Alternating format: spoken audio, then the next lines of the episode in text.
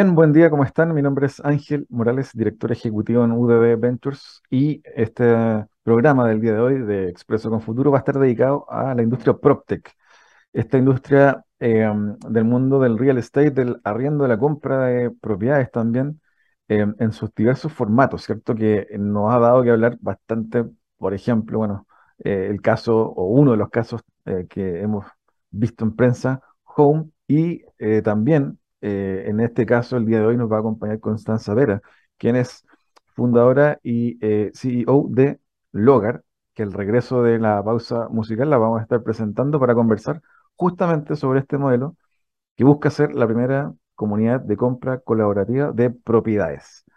Al regreso de esta breve pausa, seguimos conversando con Constanza Vera sobre los cambios de la industria PropTech en Chile y los desafíos para lo que viene. No se lo pierdan. Divoxradio.com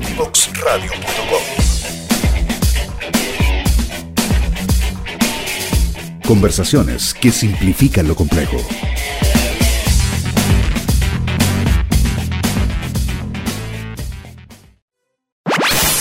Conoce toda nuestra programación en www.divoxradio.com. Bien, ya estamos de vuelta para conversar en esta oportunidad con Constanza Vera. Constanza, bienvenida. Hola Ángel, muy buenos días, muchas gracias. Bueno, Constanza es eh, fundadora y eh, CEO de Logar. Eh, vamos a estar conversando sobre PropTech, ¿cierto? Y sobre también tendencias en esta industria que ya tiene diversos actores, ¿cierto? hablábamos en, en, el editorial de Home, de Alegría también, entre otras, que eh, están obviamente revolucionando la manera de hacer negocios en esa industria que era muy tradicional por lo demás. Eh, Constanza, siempre partimos conversando un poquito sobre historia del invitado, para que la gente te conozca. Cuéntanos un poco de ti.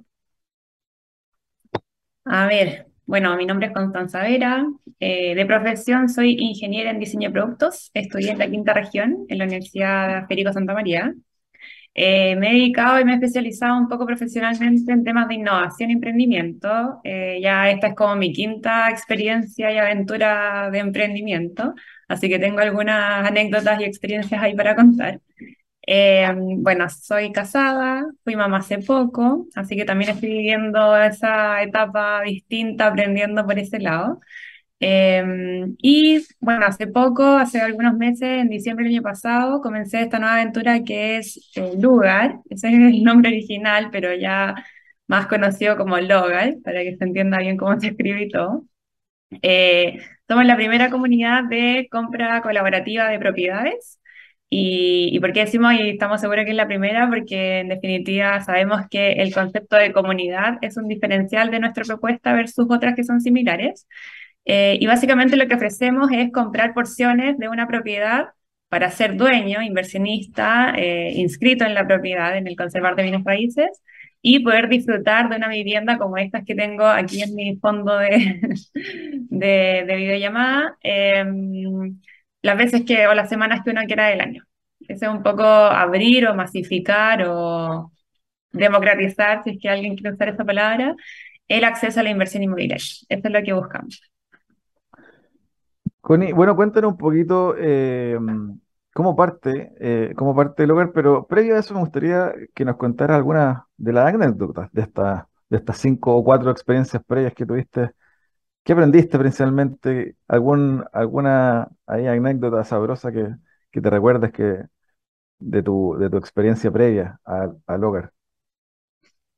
Mira, te voy a contar una que me da mucha vergüenza decir. ¿Ya? Pero de verdad es algo que me sirvió mucho para aprender. Fue un aprendizaje que me quedó aquí para adelante, así grabadísimo. En mi primer emprendimiento, yo saliendo de la universidad, me había ganado dos fondos, uno de Corfo y uno de Conicet, porque tenía harto de desarrollo tecnológico por detrás.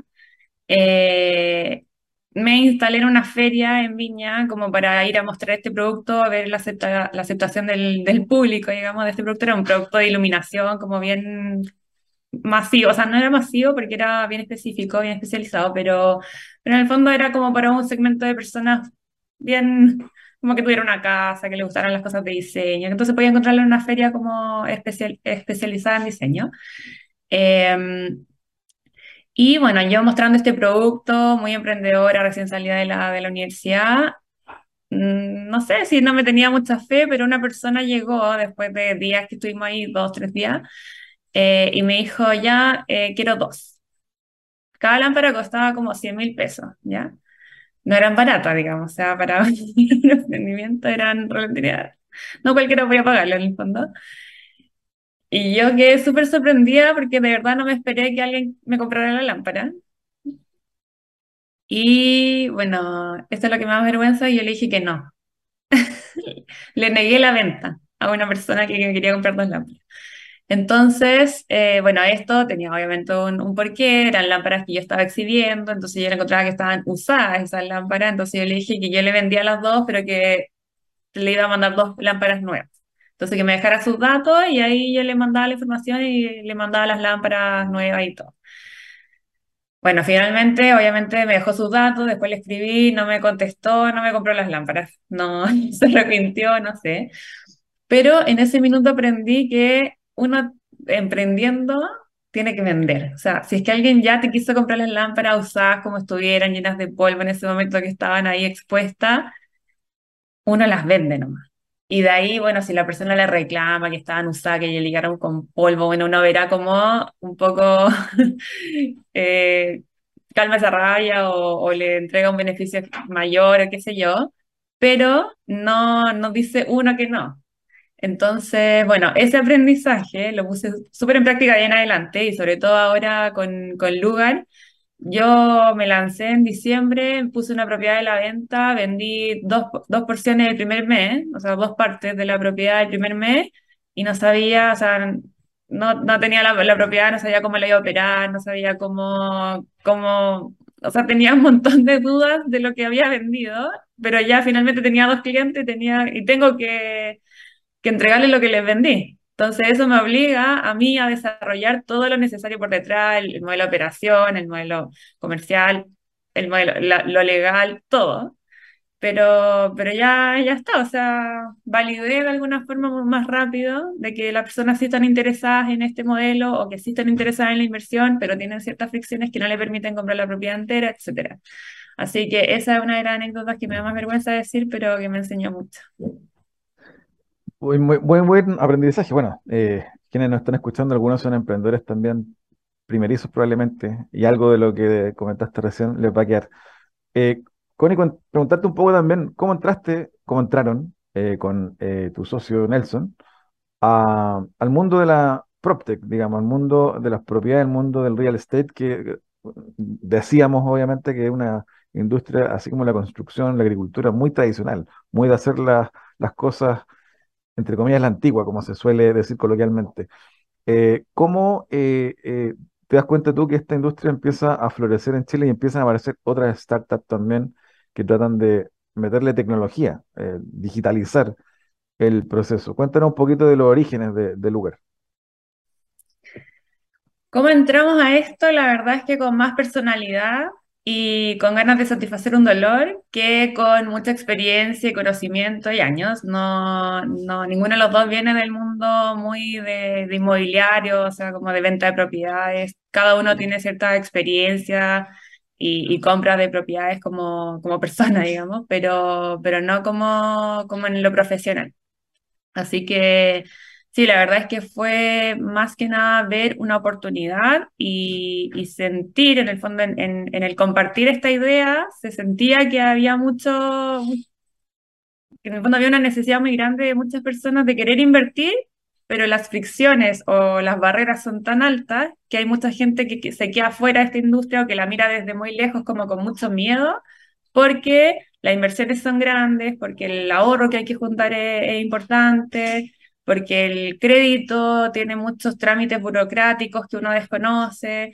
Entonces, finalmente todo eso hace que la gente termine no invirtiendo y en vez de invertir, gasta, que finalmente no es como lo óptimo.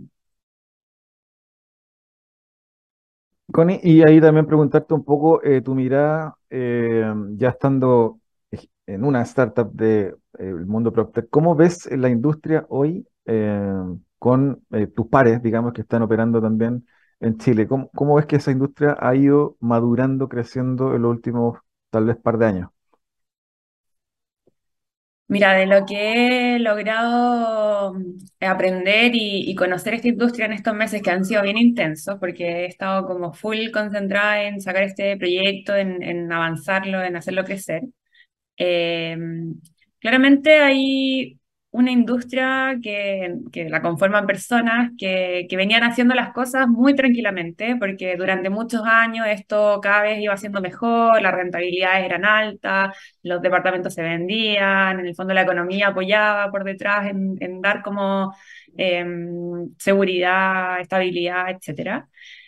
Entonces, mucha gente de alguna forma llegó, no sé si la pandemia fue la que detonó, no sé si fue todo el, tema económico, político que tenemos hoy día, no sé, pero eh, finalmente hubo como un remesón a esta industria en que yo por lo menos de todas las inmobiliarias que me he juntado, de la gente que he conocido, que me han un poco dado una hora de su tiempo de, de buena onda, eh, me he dado cuenta que hay un grupo que se quedó en esa comodidad que tenían de antes esperando que vuelva, que ya no sé si va a volver. Y hay un grupo, un, otro grupo que se dio cuenta y en el fondo entienden que las cosas ahora hay que hacerlas de, de una forma mucho más colaborativa, mucho más trabajo en equipo, mucho más, no sé, o sea, si tenéis, de repente hay gente que me dice como, no, yo mis datos los uso solo para mí. Y yo le, como digo, oye, pero si yo te estoy ayudando a vender tus unidades, como como que no ven en el fondo todo el ecosistema por detrás y todavía están centrados en, su, en sus metros cuadrados, la redundancia. Eh, y un poco ahí yo creo que, claro, las, los que están viendo ese cambio y los que, los que entienden que ahora las cosas, la gente quiere que se hagan distintas, porque, porque ya no le gusta el modelo tradicional, que el banco, que te exigen un contrato de compraventa tradicional, en que uno está como súper desprotegido y súper como, bueno, si es que ustedes atrasan, no pasa nada, y si yo me atraso me cobran una multa, en el fondo es como súper eh, asimétrico. Eh, entonces los que finalmente entienden que hay que hacer cambios, que, que, la gente está pidiendo como cosas distintas, cosas novedosas, colaborativas, de otra forma, en el fondo como repensar esta, esta industria, eh, están haciendo muchas cosas y hay muchas cosas que se pueden hacer. Entonces, ahí yo creo que hay mucho espacio de, mm, para crear valor para la sociedad, tanto impacto en el fondo para la sociedad en general, como también para esos nichos chicos. Yo digo nichos, lo, los inversionistas inmobiliarios son un grupo yo creo bien reducido, pero que finalmente igual genera alto impacto económico en, en Chile, bueno, y en otros países también, obviamente. Bueno, en el segundo bloque vamos a conversar en profundidad sobre el modelo de lugar y cómo opera, cómo eh, genera valor. Eh, pero quiero antes eh, preguntarte un poquito en torno a cuál es tu visión del ecosistema, dado que tú tuviste experiencia previa en otros emprendimientos, en este último, en lugar, comparado con los anteriores, en años anteriores. ¿Cómo crees que está este ecosistema respecto de acceso a capital, redes, plataformas de negocio, etcétera, que permitan o que te permitieron hacerlo un poquito, comillas, más rápido en lugar que los primeros emprendimientos que, que te tocó hacer. Cuéntanos ahí tu, tu visión.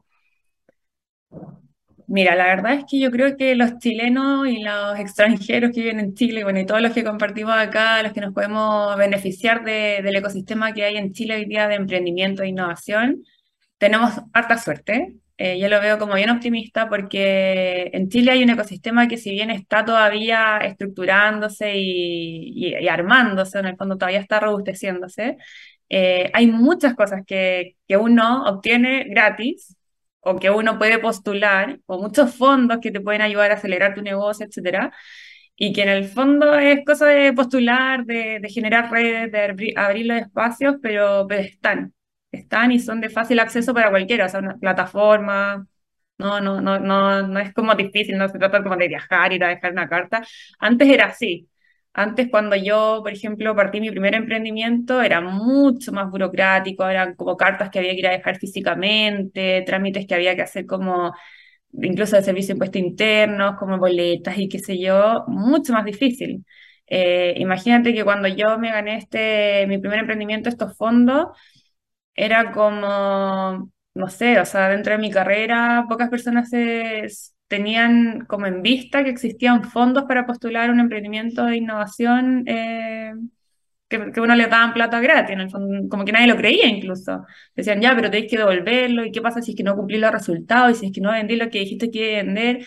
Y no pasa nada, o sea, en el fondo, mientras uno gestione bien el proyecto y haga todo lo necesario que había que hacer para supuestamente lograr esas ventas, está perfecto. Si nada te asegura por algo de innovación, si es que, si es que no fuera innovación, claro, te podrían exigir que tenga cierto resultado.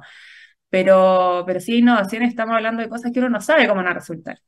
Entonces, no te pueden exigir que, que cumplas exacto lo que dijiste, porque si no, no estaríamos hablando de innovación.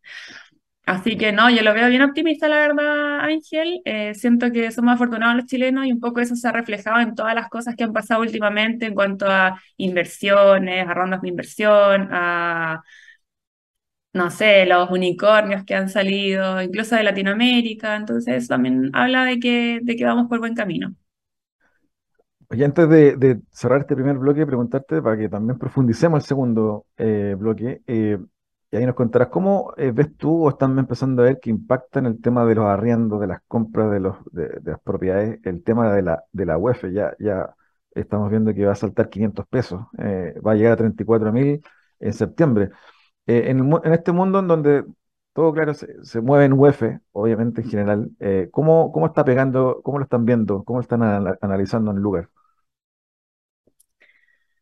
Mira, nosotros la verdad es que tenemos un conocimiento de nuestros departamentos que es chiquitísimo versus todo lo que pasa en el mercado inmobiliario, pero sí yo conecto con harta gente del rubro y claro, todos en el fondo el, el discurso es el mismo. Cada día está siendo más difícil para las personas comprar una propiedad por el tema de la UEF, o sea, el valor de las propiedades está alto. Eh, por otro lado, el tema de la inflación hace que todo sea más caro, por lo tanto, lograr el ahorro necesario para, invertir en una propiedad también se hace mucho más difícil.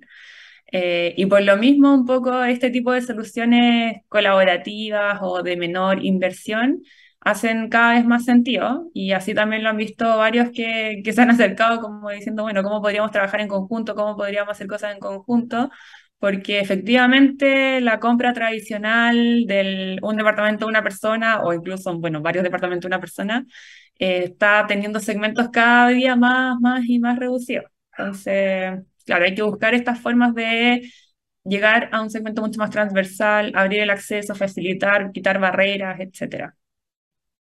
Connie, te quiero invitar a una breve pausa. Vamos al regreso a profundizar en el modelo del lugar y conocer un poco también los desafíos que tienen y eh, qué viene para, para eh, adelante en, lugar. Así que te invito a una breve eh, pausa. Ya estamos de regreso con Constanza Vera, quien es fundadora de Lugar. ¿Quieres ser un protagonista?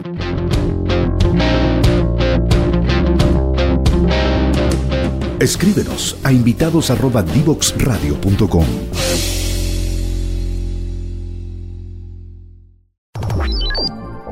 Historias desde los protagonistas en divoxradio.com.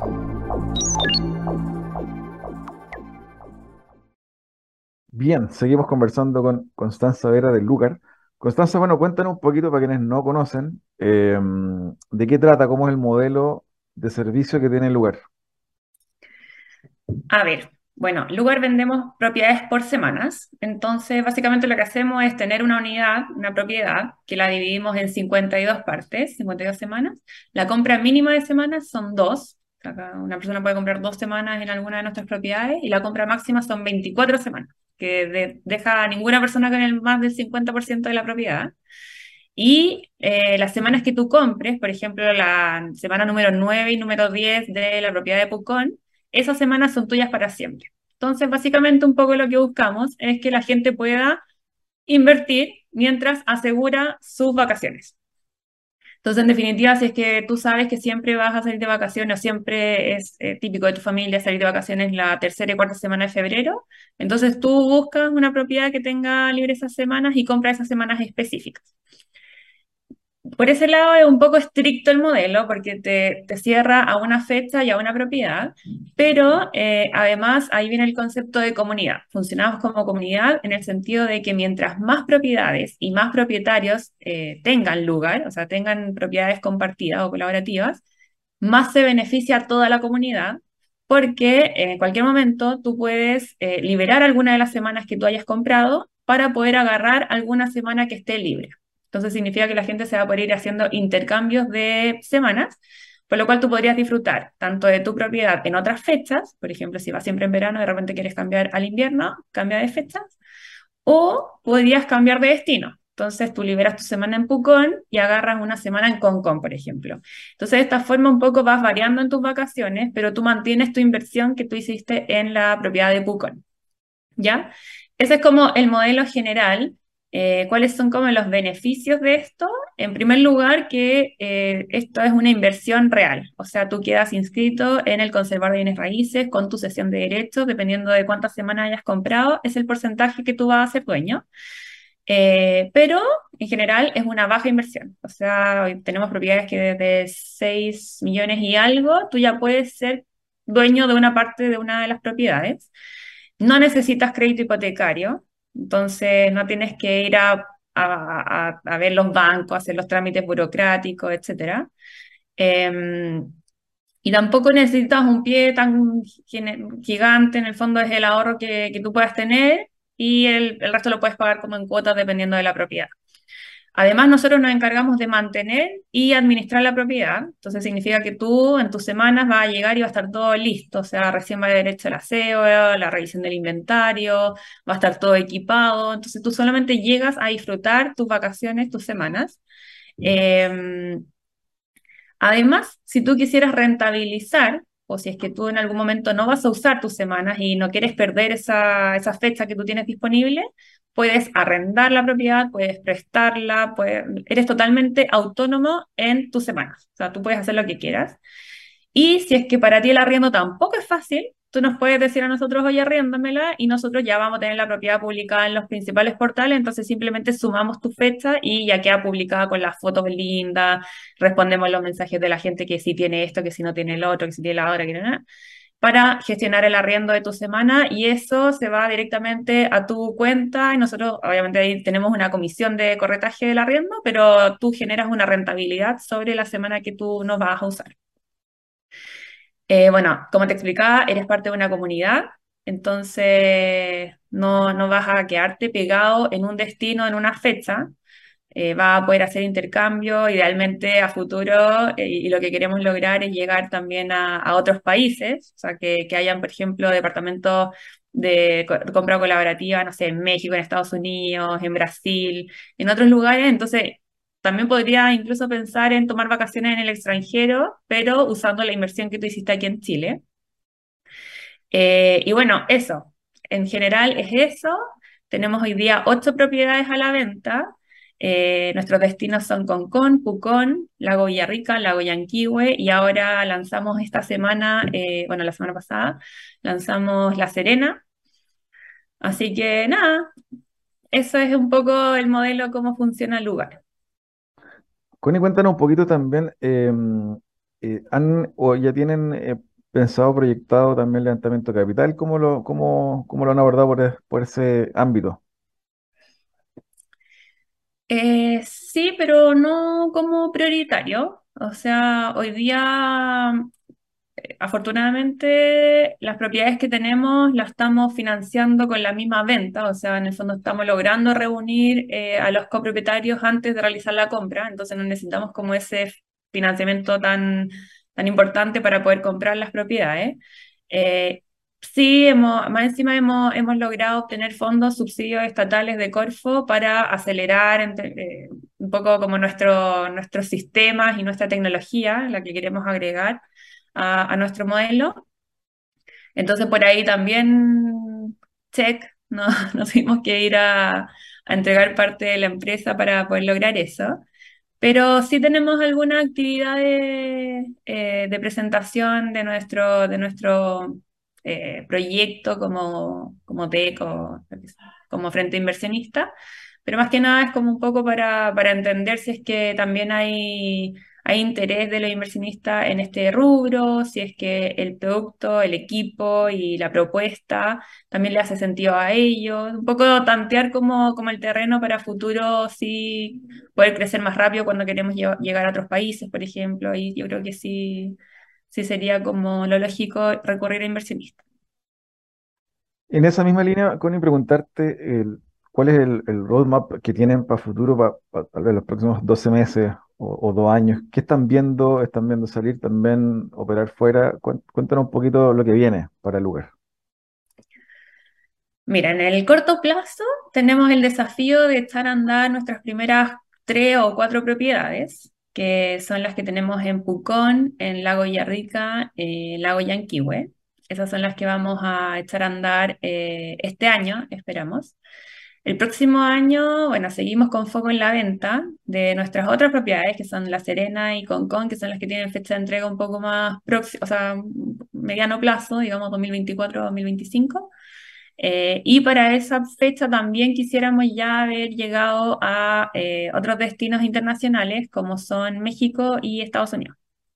Esos son los dos que tenemos en el, en el roadmap como primera alternativa, que un poco se ha dado porque la gente nos ha preguntado si es que tenemos pensado esos destinos, que les interesaría esos destinos, entonces un poco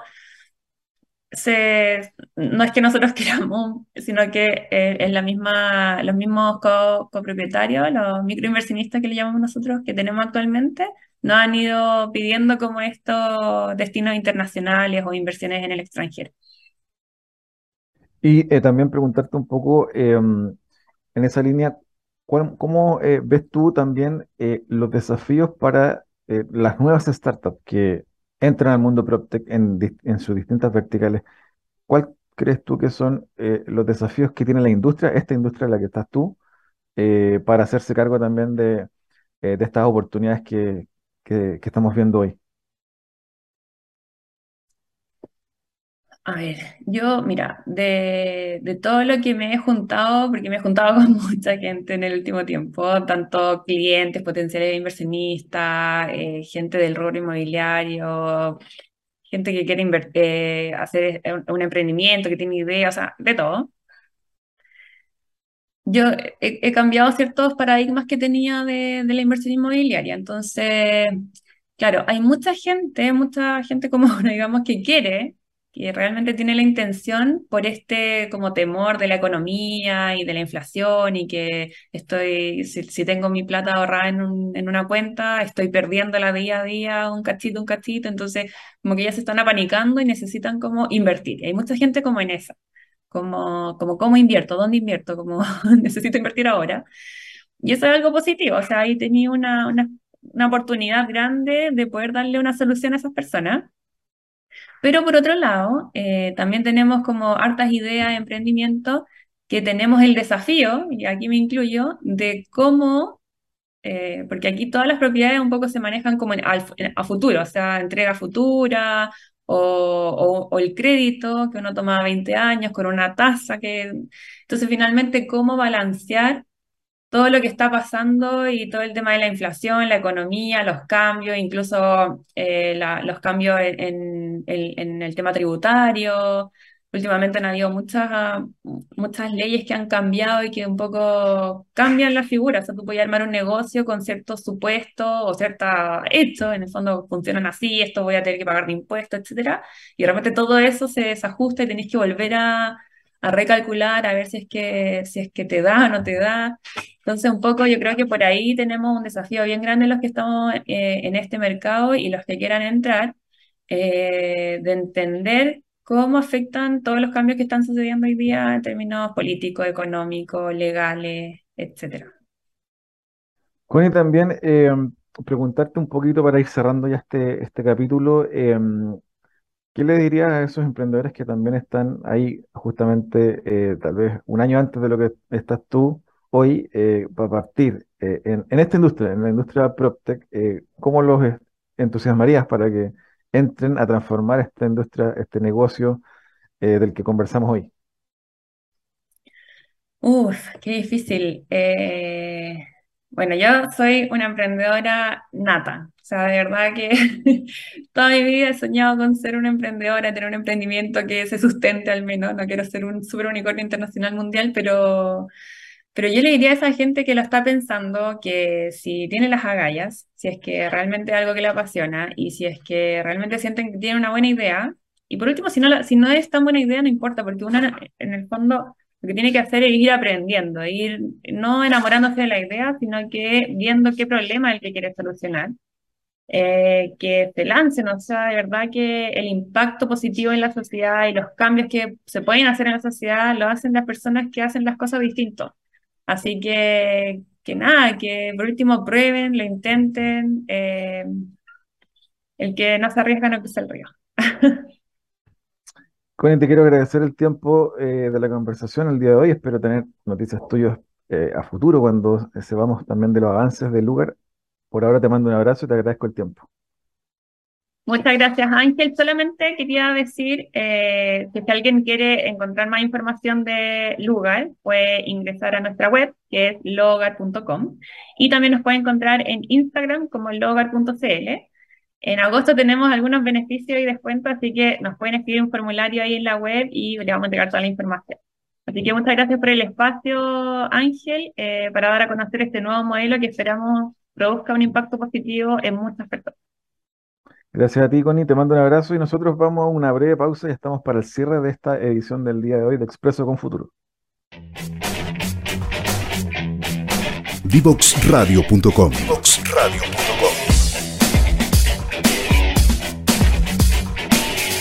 Conversaciones que simplifican lo complejo.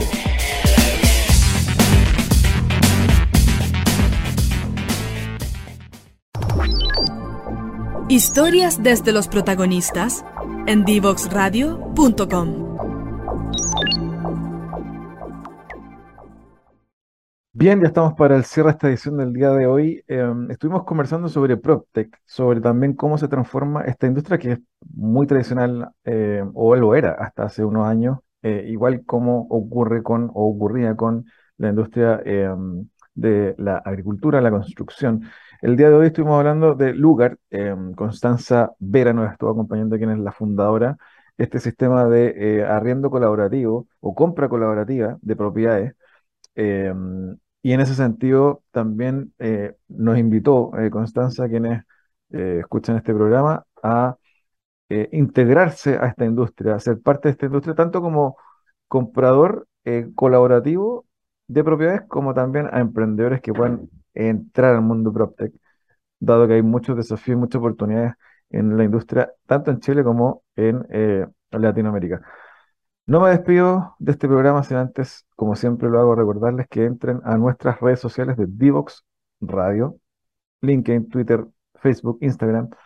Por cierto, siempre www.divoxradio.com y nos vemos en un siguiente martes, 9 de la mañana, en otro Expreso con Futuro. Tchau, tchau.